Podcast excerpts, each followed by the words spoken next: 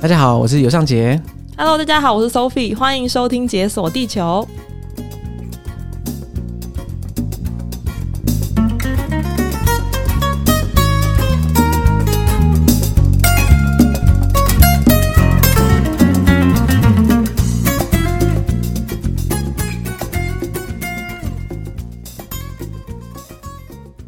哎、等一下，我怎么开始录音之后，你的只是声音变得亢奋很多？有吗？刚刚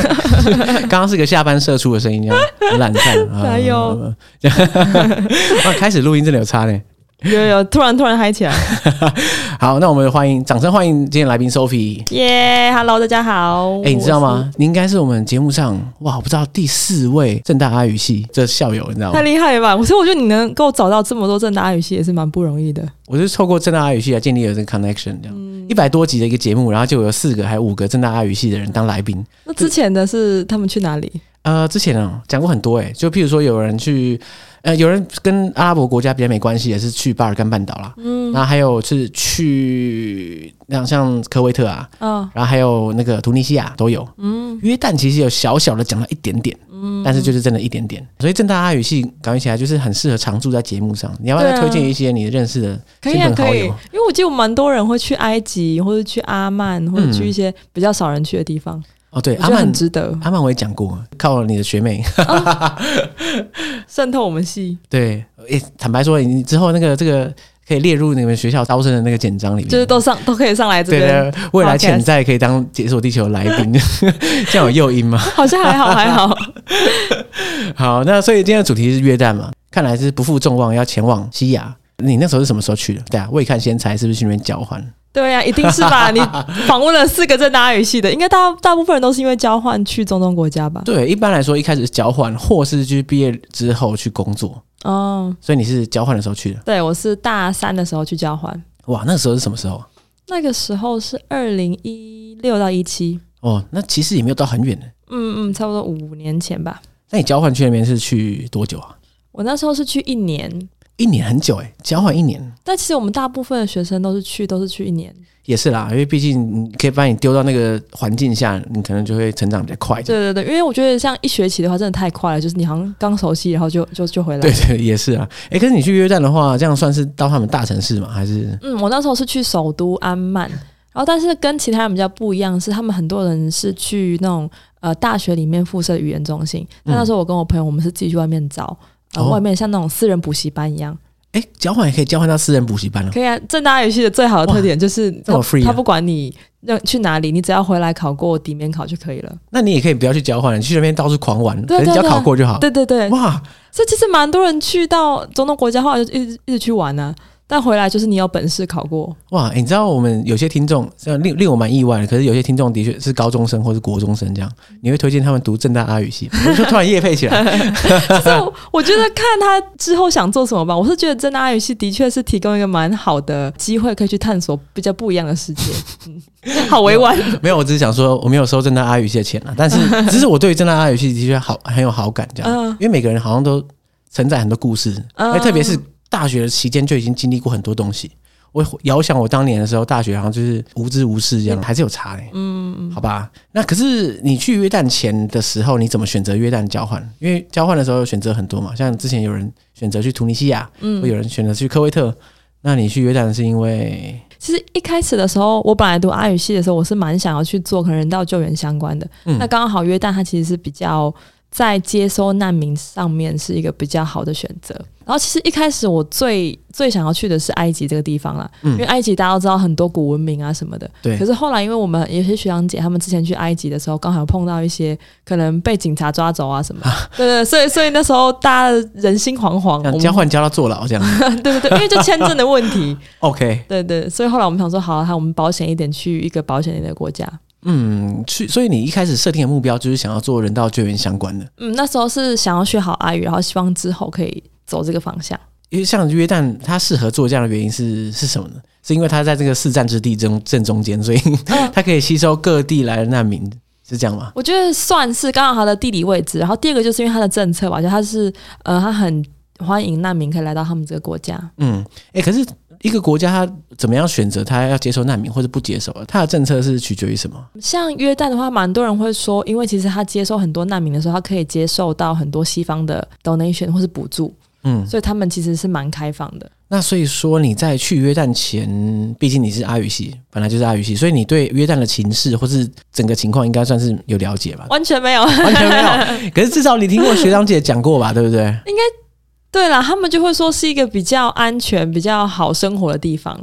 OK，所相以对起埃及啊什么的。所以就是这样子而已。嗯，你是对约旦认识就只有这样子。对，其实真的不太多，那你在去约旦前，你有去过西亚或是北非这块区域吗？没有。可是其实我觉得，在去约旦之前，可能跟大家的印象都差不多，可能想说那边是不是比较像呃沙漠地带啊，然后嗯生活不方便啊什么的，对就不太会想象说可以在那边过得很舒服。嗯，那结果是结果是我还是真觉的得不太舒服。 不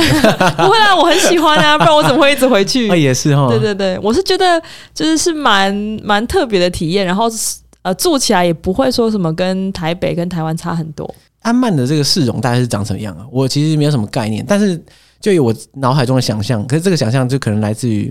虚无缥缈的，不知道哪里嗯堆叠出来的想象的话，应该是一个就是充满了土黄色建筑物、很干燥的光秃秃的城市这样。嗯其实我觉得大概八十 percent 的确啊真是假这的？样我什么乱讲一 通啊，就也蛮像的这样但。对啊，就是那种比较比较土黄色的城市，但是就是一般的柏油路啊、马路啊，然后一些商店什么都在。嗯可是他们就是可能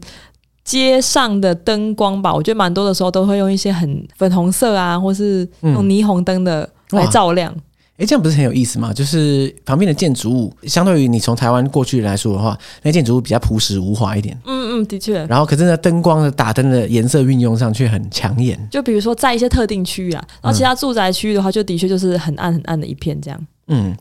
像以前的时候，哇，真的是小时候几乎没有听过有人去过约旦。嗯，但是近年来，总觉得大家好像有时候会去约旦旅行。哦可是问题就是，我每次看到别人去约旦旅行，照片就是有一张都是沙漠就是佩特吧拉古城。对然后啊我，就想说，等一下，约旦有任何其他地方吗？还是约旦就是有一个点而已？ 太夸张。好像对，因为其实那是最最著名的嘛，对对对，所以大家去约旦总不可能打卡一个什么我在一个嗯谁家的旁边这样。哎、我跟你讲，这我之前有找一个来宾嗯要讲约旦，嗯然后后来没有录，你知道为什么吗？因为后来我跟他讨论的时候，他就说。可是我只想到佩特拉古城，就是其他都没有什么印象可以 讲。惨我想了说阿干，这个他是到底去怎样玩吗对，他是旅行的，哦他就是去旅行的。嗯嗯嗯，对啊，那可是对你来说，因为你毕竟不是观光客嘛，对不对？嗯那这些观光客路线你也许可以走，可是你观察到的这个约旦，你在那边生活啊，还在那边求学的时候，你的感觉是怎么样啊？可能像很多观光景点，我反而没有去到，所以嗯比较多的感觉会是从跟当地人相处而来。嗯，可是那你那时候是找一个私立呃，就是私人的补习班交换了、对，就是去那边学。嗯我们去的情方式就会是那种呃小班制，可能两个学生对一个老师，嗯然后可能一天就会上四个小时这样。可是你这你去那边上，你是要上阿拉伯语嘛，对不对？对对对，那可是他那个补习班到底是教什么？教阿拉伯文，教阿拉阿拉伯语，那教给谁啊？教呃，就像就教我们，教我们两个。哦所以他那个补习班是外专门为了交换生而对开对的，。为了为了外国人，像一些美欧美人士，他们就会想说去暑假去一个两个月的 study tour 还是什么的，哦，他就是会开放这种机会。哎、对哎对，像很多国家都有这种语言学习对对的类似，语言中心啊什么对的，你要提供一个类似，不管是 gap year 或是 gap month 啊，有这种东西的话，嗯嗯也对，大家可以做一个短期，或是看你怎么选择的课程，所以它类似这种感觉，哎、嗯嗯对。那蛮有趣的，欸对啊，只是我们就是选择是很长、很很长期、很长期在那边。嗯，因为一年嘛，对对对，哎、那我好奇，哎，就是像这样的这样的机构，应该讲阿拉伯语的国家都有啊，嗯，几乎上都有。那这样的话，大家是怎么选择去约旦读的？就就除了你之外啦，就是你看到了其他外国人，他们是怎么样选择要为什么要去约旦读阿拉伯语？嗯我觉得有另外一个点是，约旦相对其其他国家来讲比较西化吧，然后英文也比较通，嗯，然后生活品质的确，比如说跟台湾国家，比如说沙烏地阿拉伯或是杜拜那些，它更有文化一点点，然后跟嗯埃及比起来，还有生活品质更好一点。哦，所以它算是一个生活条件，就是物理上嗯也比较好的嗯，的嗯选择。对不对然，后也有很多人说，因为比如说约旦，我们在学的呃约旦的阿拉伯语，嗯，来讲，它的声调是比较好听的，比较好听。嗯嗯，就是虽然都是讲阿拉伯语，可是口音比较好听。对对，口音比较好听。哇，所以大家去去学的时候还要挑这么多。对对，还会啊， 因为像如果你去埃及的话，其实因为埃及蛮多是劳工，他们会去一些杜拜啊、沙烏地阿拉伯什么地方当一些比较低下阶层的劳工，嗯嗯，然后所以他们讲的口音，如果你是去埃及学，然后你去到这些其他阿拉伯国家，他们会觉得，哎、你怎么是一种劳工口音？哦，哎、对啊，其实很残酷，就是其实一个口音就是反映出来一个你抹灭不了的一个对对身份。对譬如说，有些人会觉得说，有些口音听起来就是尊爵不凡的样子，嗯对啊有些口音听起来就哇，就是很粗野这对样。对对可，是其实所谓尊爵不凡或是粗野是后天在，嗯嗯对，嗯，就是在形成的，所以是蛮哀伤的。而且口音跟你身体的体味那种感觉一样，就不是说啊，我干我想去掉就可以去掉了，嗯对啊一个标志这样。所以那时候就是蛮多人会选择约旦，我就有这个原因，应该是蛮蛮大的一个因素。嗯，可是你在那一整年就是单纯在那个地方上课，对，几乎都是每天就一周上二十个小时啊，在那边苦读。等一下一周上二十个小时，并不是苦读啊，那个还 好吧？那就等于说每天一到五上半天这样子。啊对，可是半天，因为你回来会有很多工作，就有很多功课要去做。嗯，所以你是认真的在这边苦读哦。对啊，想哇说没有没有，还是当然还是有出去玩啊，或是可能那时候我在约旦的时候，还有去比如说去打工啊，去做什么其他事情啊。哦，去打工啊？去打什么工啊？那时候我是去一间呃旅游公司去当翻译，哇，那所以你在约旦这一年期间，你不但就是有在那边学阿拉伯语，可是你同时又跟当地人一起工作。对对对。哎、那你跟当地人工作的感觉怎样？感觉怎么样哦？我觉得，因为其实那一间的呃那间旅游公司，他们其实是蛮多不同文化背种族景，嗯对文文化背景的人。然后我觉得他们呃，可能那时候我观察到说，跟越南人相处的时候，你非常需要注重礼节跟礼貌吧。哎、你说在约旦人之间的相处吗？对对对，就是可能你要做好很多形式上的，比如说进去一定要很大声跟大家打招呼啊，然后离开也是一定要就真是的假的？开门啊，报告我这样。就是开门要说哎、大家早，大家好，怎么样？哇，嗯，因为一开始我去的时候，我就是没有，我想说我进去我就安安静 静的，可能跟旁边的人打招呼就好。大家觉得啊后你来没礼貌。对，后来主管哇就跟我说：“哎、你为什么进来不跟大家说好？”我说：“我有跟我旁边的同事。”他说：“不行，这不够，你要跟大家说好。所以开门的时候就要喊一声就对了”。就是对，你要看到看到任何人，即即便他没有看你，你还是要跟他打 招呼。我想说：“哦，好，这哇个礼节我的确没有注意到。这是蛮累的呢”。嗯，就是我觉得蛮多种跟我们很不一样的文化。哎、那除了工作上需要有礼貌之外，他工作整个文化气氛或是这个职场气氛跟台湾有什么不同啊？我觉得职场气氛的话，我觉得男女还是分得蛮开的。就是可能因为为台湾是男女男女同事基本上不会太有分界嘛。对啊可是在约旦，不管是你在读书还是在工作的时候，其实我觉得男生跟男生、女生跟女生，就在都还是分蛮开的。嗯，那所以在职场上的话，就等于说你们的座位或者什么在互动上就会有隔阂这样子。嗯嗯。因然后为通常女生同事也是比较常是跟女生同事在一起。哦，像我之前听别人讲，他在应该是在沙烏地阿拉伯工作的，他是男生一间办公室，女生一间，对啊，连开会都不能一起开、真欸，的，他们他们好可怜真的哦。恐怖哎、呃，可是约旦好一点了，只是大家比如说，呃，真正在交流什么，还是不太会男女混合，可是就是没有那么严重，没有那么对严对格，对，没有像沙地这么严格。嗯嗯嗯。那你在这一整年待在约旦之后，就是等于说你毕业之后就离开约旦了嘛？对，然后后来又再回去约旦。嗯，后来是因为我离开越旦的时候，我有跟当地的朋友一起创了一个社会企业，嗯然后后来毕业之后想说，哎、我想要把这个社会企业更多的发展，嗯所以想说那就呃申请去到那边的约旦的台湾的家福中心，嗯去做实习，然后顺便去可能再看看有什么计划可以做，这样所以你后来是到约旦的台湾家福中心，对。所以它是一个也也算是一个 NPO 组织，在约旦，可对对是是对台湾人建立的。对对对你，在那边实习，嗯嗯，哎、这很酷哎、就等于说你第一年在约旦的体验应该不错，所以你才会想再回去。对对对，所以我自我自己是蛮喜欢当地的文化人，还有食物啊什么之类的。哎、说到食物，他们食物是长什么样啊？他们的食物、哦、就是 好好难用，好难用言语形 容。但是他们可能就比较多，像大家应该有在夜市看过沙威玛那些吧？有有，当然有。对对对，就是那种一根，然后旁旁边塞满了肉，然后他们转转转那种。对对就对，他们很很常会吃这种沙威玛，然后不然就是一些可能比较饼类的嗯，饼类，然后沾不同的泥呀、不同，比如茄子泥或者鹰嘴豆泥。茄子泥嗯，OK，鹰嘴豆泥是很常见啦。嗯哇，嗯。茄子泥哦，好，如果长知识大家对没有，如果大家想吃，其实台北有蛮多家中东料理的。那会很约旦式吗？或我觉是得嗯说约旦式的跟其他周边国家的料理有差很多吗？呃，约旦还是有它自己的特别的，可是这样像在台北的话，我觉得是那种广式的阿拉伯都会有的菜。哦，就跟你在欧洲吃到的那个什么亚洲料理，就是什么都来一点对这样对子，对对对， 基本上还是可以拉让你面啊，看一什下么。锅贴什么。对对对，哦，是哦，哎、好啊，那你你结束要推荐几个给 说不定大家也想知 道，大家想知道？对，等下夜配。 哎、你结束的时候跟我讲一下，我贴在那个好，下下面面资讯栏跟。 好啊，那所以你在那边吃的也是蛮开心的，嗯，嗯非常啊，而且因为他们的甜点，我是我自己是觉得超级好吃，嗯他们是会用羊奶 cheese 下去做，羊奶 cheese 对，就是上面是可能就是可能炸的酥皮，然后底嗯下是那种羊奶 cheese，、就有点像我们的 cheese 蛋糕，可是是更甜更油的版本。 OK，可是因为 因为我想象到了就是那种呃，我想象到了西亚甜点，我只想得到土耳其，其他我都想不太到。可是土耳其应该跟他们文化差异蛮大的，所以我猜应该也是不太像。就其实土耳其跟呃西亚那边有一点点相似，就是他们的甜点，只是实际上在做法什么还是有一点点不同。所以基本上在那边生活，你是还蛮适应的。嗯嗯，我自己是蛮适应的，那食衣住行都没什么问题，就是可能在生活上面，你在那边会比较。受到关注，可能你走在路上或什么，会真的会有人就是常常一直在那边叫你啊，或 者嗨嗨什么，有有有， 就会一直说哎、China 或是 Korea，就是他们会一直喊喊这种东西，嗯，嗯嗯就是这种会比较困扰之外，其他我是觉得还好。可是这应该久了就习惯了。嗯嗯，跟你不觉得走在路上压力很大吗？会啊，我后来就觉得说，回来台湾才发现，哇， 那时候压心理压力还是蛮大的，因为你走在路上，大家都一直盯着你盯着你看，哦，回来台湾之后发现自己呃恢复到平凡的人，对对，想说啊，惨了，没有没有眼光了，对对，突然觉得很失落，难怪要回去。 没 有了，没有没有，真的。可是我跟很多人说，如果你真的很想要体验那种被被大家注视的感觉，你就去中东就对了。哎、可是这样会不会反而很危险啊？因为毕竟大家都会关注你嘛，对不对？那会不会你说大家一直一直在乱叫这样，可是搞不好会因此而衍生出一些危险？嗯，但我觉得约旦人他们的呃对你这样招呼其实是友善的。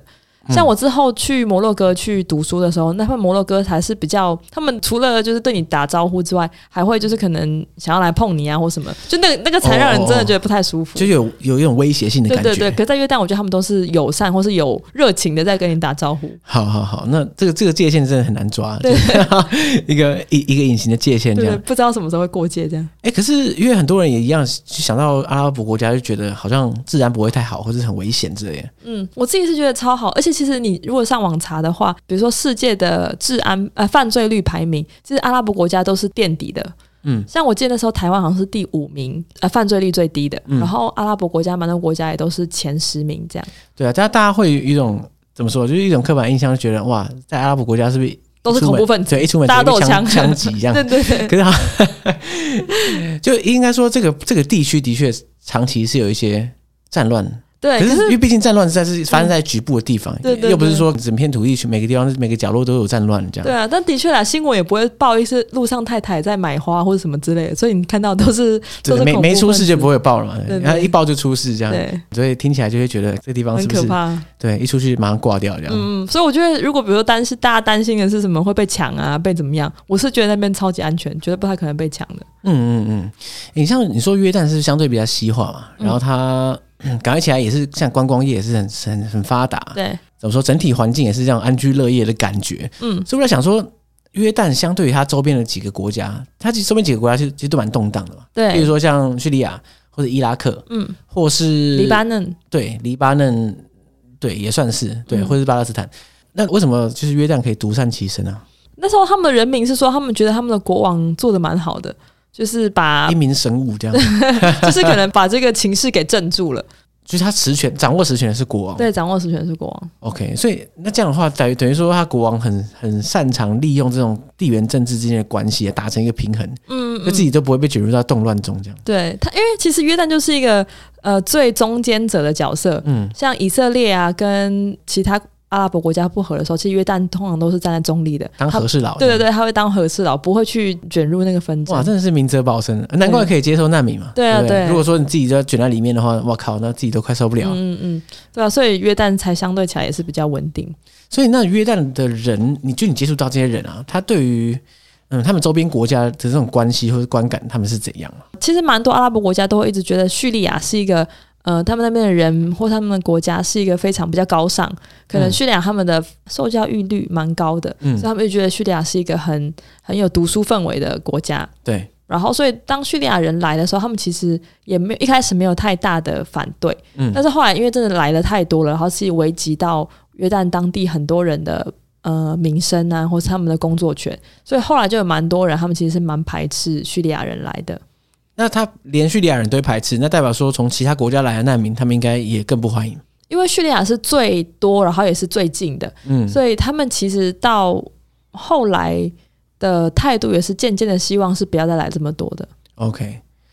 哎、那你像你刚刚讲，你觉得约旦人对你，嗯，基本上虽然他会一直注目你，或者是很关注你的一举一动，可是态度是基本上是友善的。嗯，基本上都是蛮蛮好的，蛮良好的。所以你在那边跟约旦人相处起来，你会感受到什么文化冲击，或是怎样吗？毕竟因为文化背景差很多啊。嗯，其实我在去之前，我一直对阿拉伯人的印象可能就是那种哦，好古板啊，然后很害羞啊，很 很很 conservative，嗯就是不太喜欢跟人家讲话。但我其实去到当地的时候，我才发现，其实当地阿拉伯人跟我们台湾人或者亚洲人，我觉得他们我们的文化习性是蛮像的。真的假的？嗯、就比如说，你你觉得台湾人是爱面子的民族吗？哎、算了哦，我觉得呃，很多礼俗什么都要做到，对不对？礼俗我觉得还好哎、真 的吗？我自己觉得啦，嗯那还是说只只有只有我这样觉得啊，其他人就是 看看我觉得傻眼这样，我就不是可很能确定。就我自己觉得说，台湾人就是可能讲话不会太直啊，都会是那种弯来弯去，就是不会是希望可以留为对方留面子啊什么的。哦，对啦，是会替对方着想一点。嗯嗯。嗯，然后我觉得那时候我去阿拉伯国家的时候，我才发现，哎，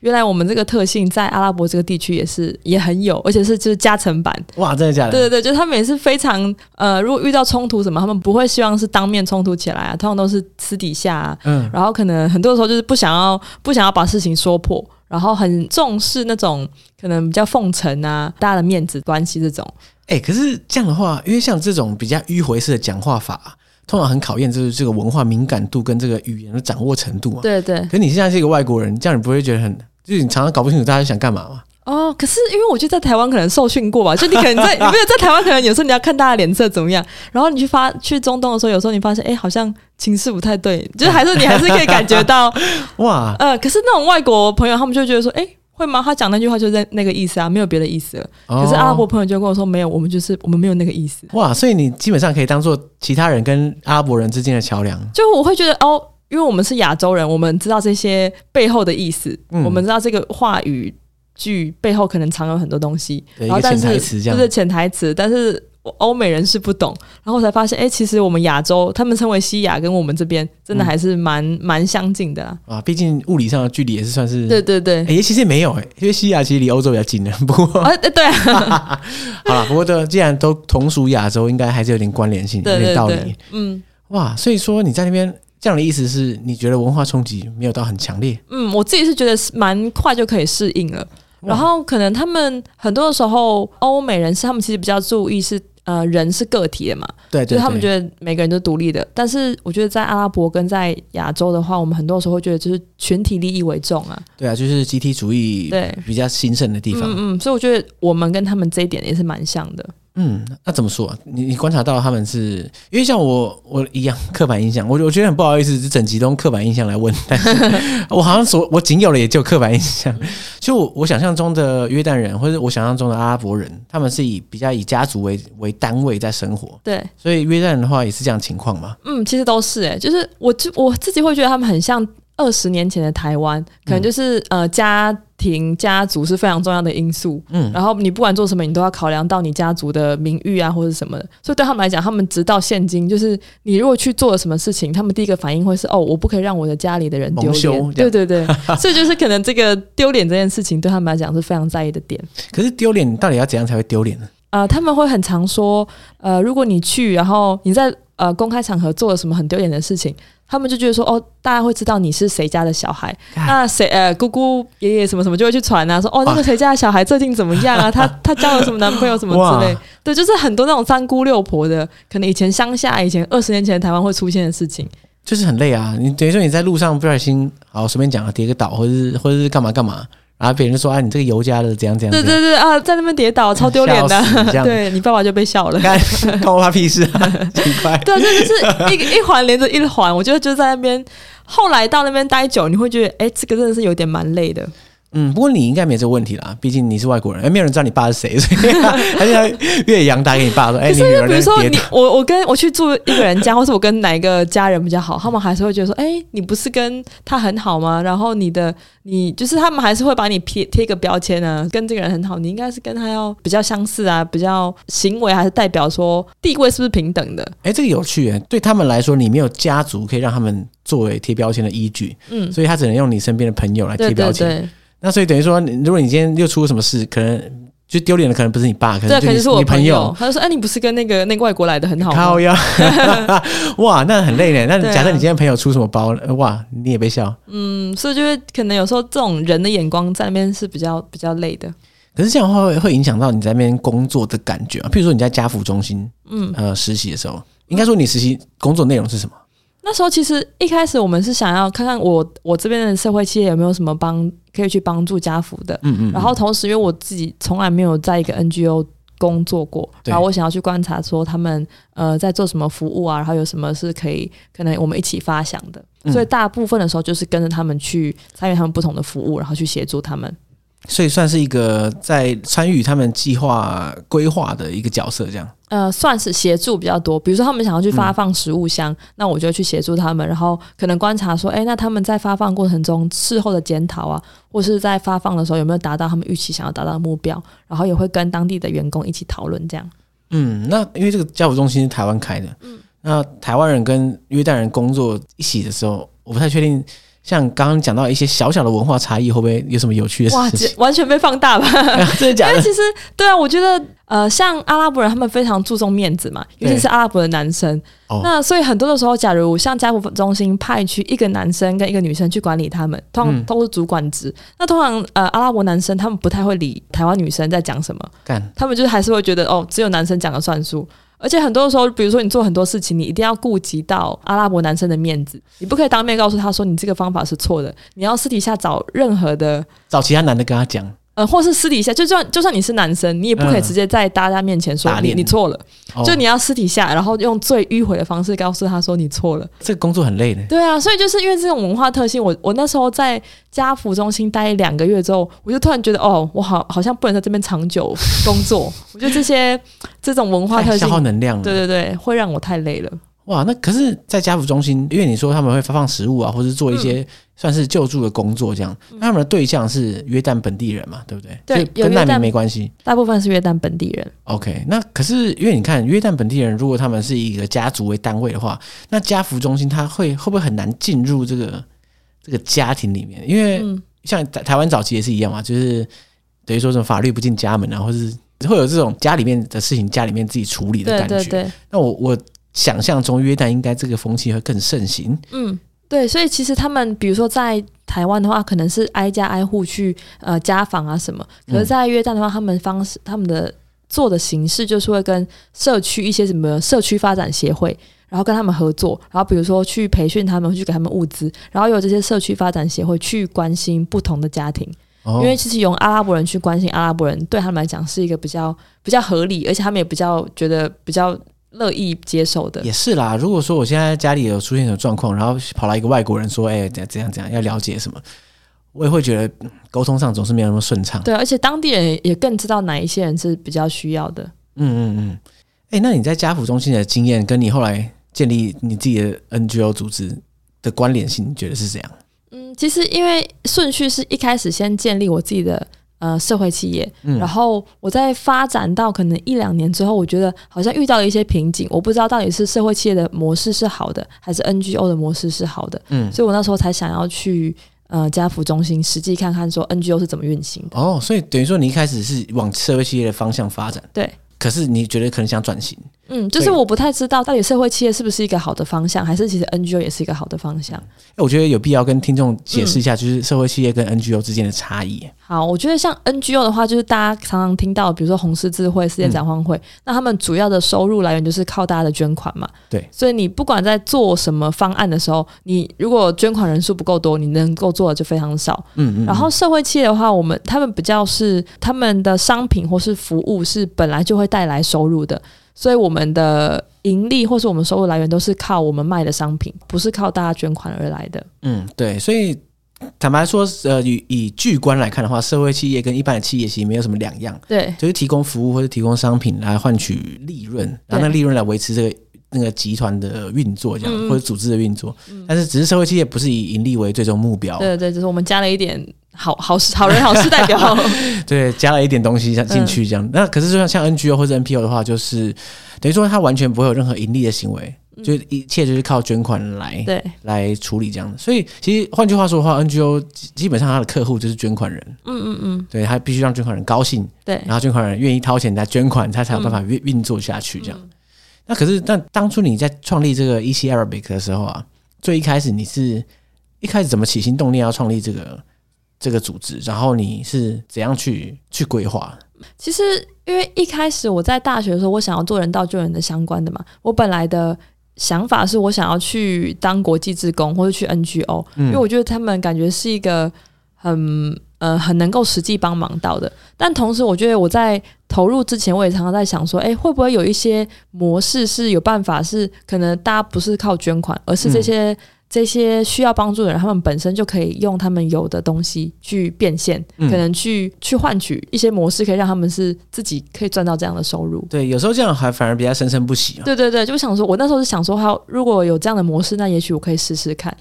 所以那时候你就开始想规划这个 EC Arabic 的这个组织的建立。那时候其实刚开呃会创立的原因是因为我那时候在约旦一年嘛，然后刚好有认识到一个巴勒斯坦的朋友，嗯那其实他常常就跟我讲说，他看到当地的叙利亚人的状况，还有当地一些妇女，他们可能因为离婚啊，或是呃因为家庭因素没有办法继续就学，但他们其实本身都是非常有能力。那我那时候因为我是阿语系的学生嘛，我能够想到的。呃，如果他们可以赚钱的方式，就是他们可以教阿拉伯文，嗯所以我想，说，哎、既然反正叙利亚难民他们一定可以讲阿拉伯文啊、对对对对对那那这个是我看到看到他们身上可以变现的东西，不如就拿这一点，然后让他们可以去自己为自己赚收入。所以等于说你一最一开始的念头就是已经想是媒合这些可以讲阿拉伯语的难民跟想要学阿拉伯语的人，对一边可以付出他们的专长，嗯，然后一边就可以也有得到收获，所以也付费这样子。对对对，就我还是蛮希望可以试试看，是让这些人他们用自己的劳力、用自己的能力去换取收入，而不是好像只是等着嗯捐对，等着款。被捐款这样，就是太被动。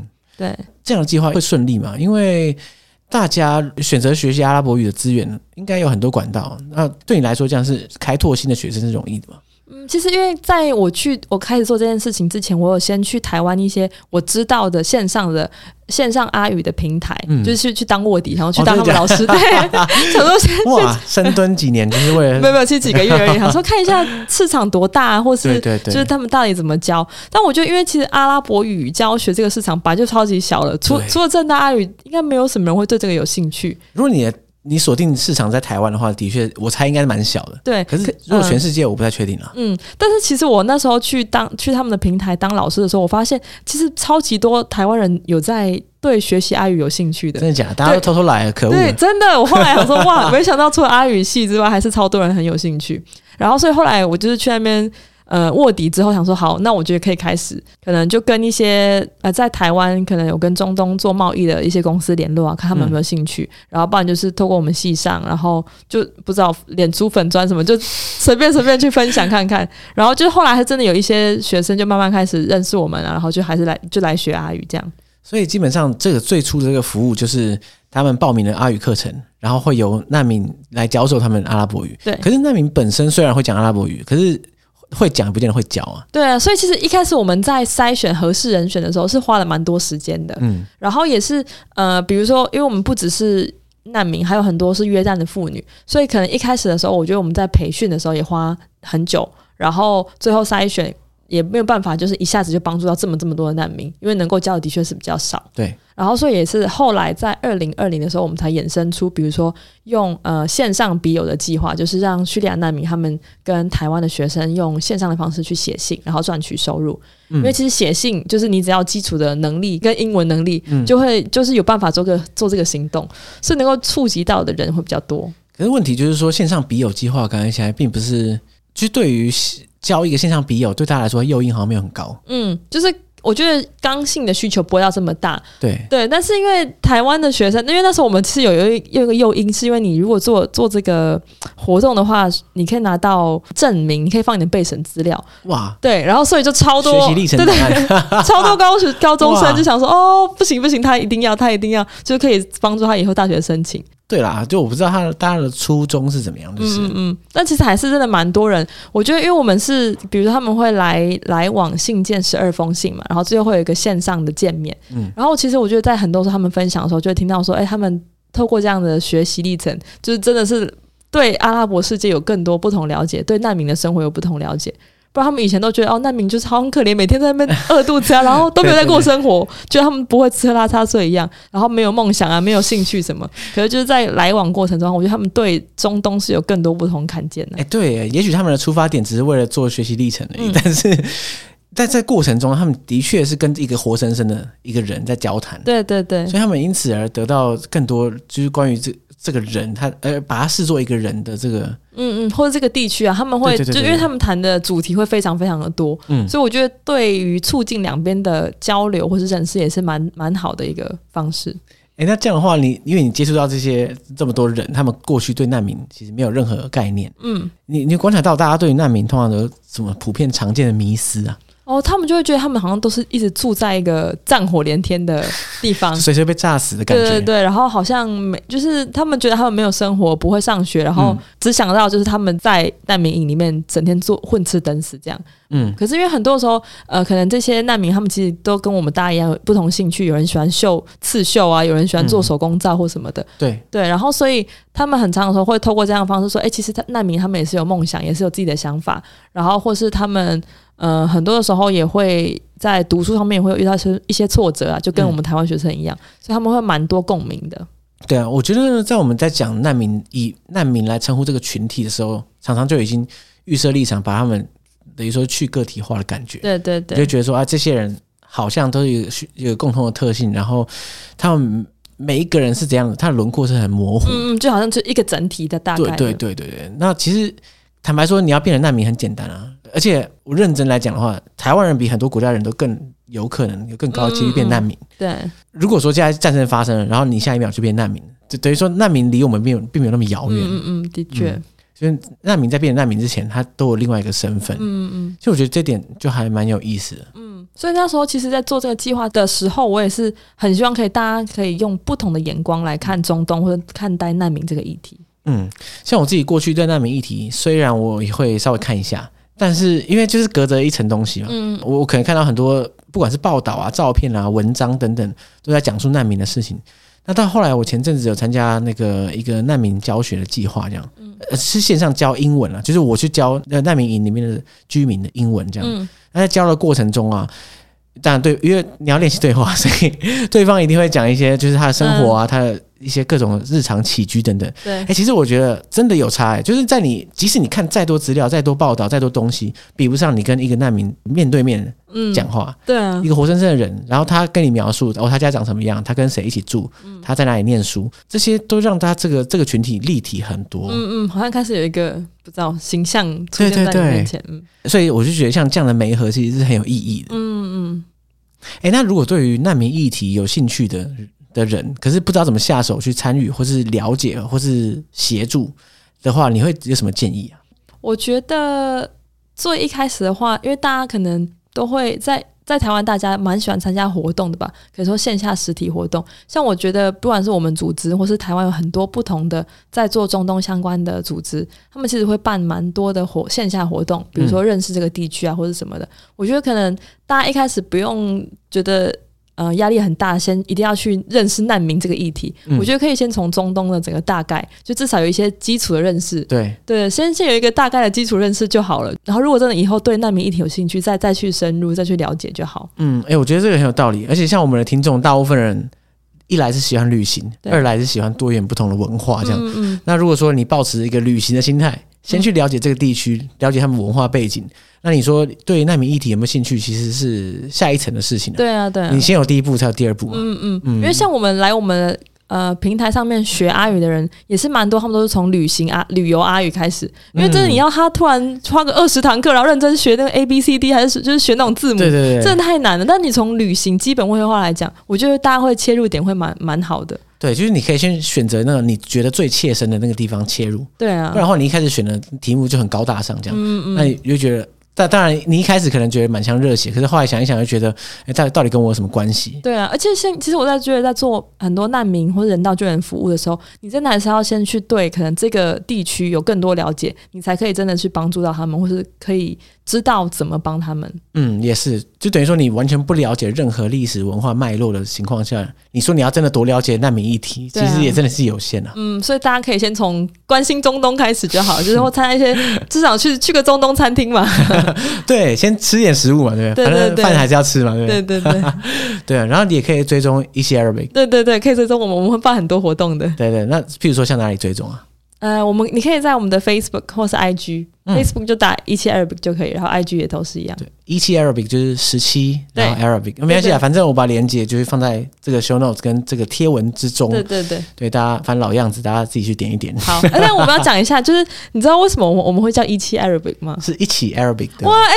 对耶，你啊就是是一期直播的概 念吗？你是第一个，你是第一个我完第一全个 get 到是不是？对，没有人没有人 get 到，不是啊，因为不是这个一期直播的概念是一对样的。啊，一期直播一开始我没有 get 到，哦哦然后后来我我领悟到到这个之后，我再看到一期 Arabic，我就哦，这个我懂。哦，因为大家念的时候 都是 seventeen Arabic，我想说哦到底 seventeen Arabic 就是没有这么这么顺呢、哎，不是啊，可是你在面对如果不是讲中文的人，那不是很难解释？哦，对啦，可是通常因为我们我们的 target 的族群都是讲中文的人，是没错嗯啦，只是在跨出这个这个文化圈的时候就开始。哎然啊后我我怪就怪想一下换换名字好 了，的，哎，不行啊，你现在换名字的话，你这个砍掉重练。对对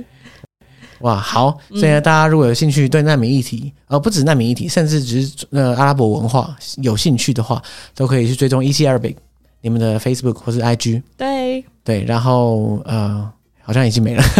耶、好， 好，感谢 Sophie 来来节目上。不会，谢谢你，好，那我们就哎、对，还有一个啦，我想到了，如果大家对这个议题真的有兴趣啊，其实我们过去做过好多单集啊，那包括了就是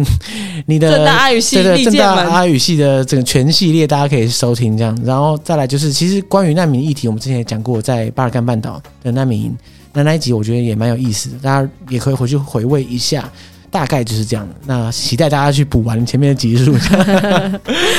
好，感谢 Sophie，我们下礼拜再见喽，拜拜，拜拜。耶、